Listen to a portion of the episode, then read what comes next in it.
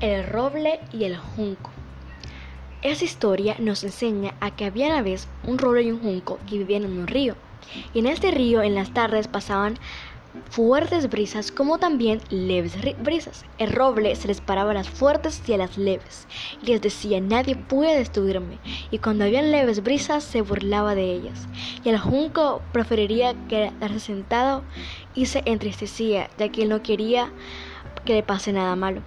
Un día cuando había una fuerte tormenta y había demasiada brisa, el roble se le paró frente a ella y como estaba tan confiado cuando terminó la tormenta, él terminó en el suelo y ella se quedó y nunca despertó. Y cuando el junco lo vio, lo vio enseguida se, se recordó de que él le encantaba quedarse sentado por ese mismo motivo.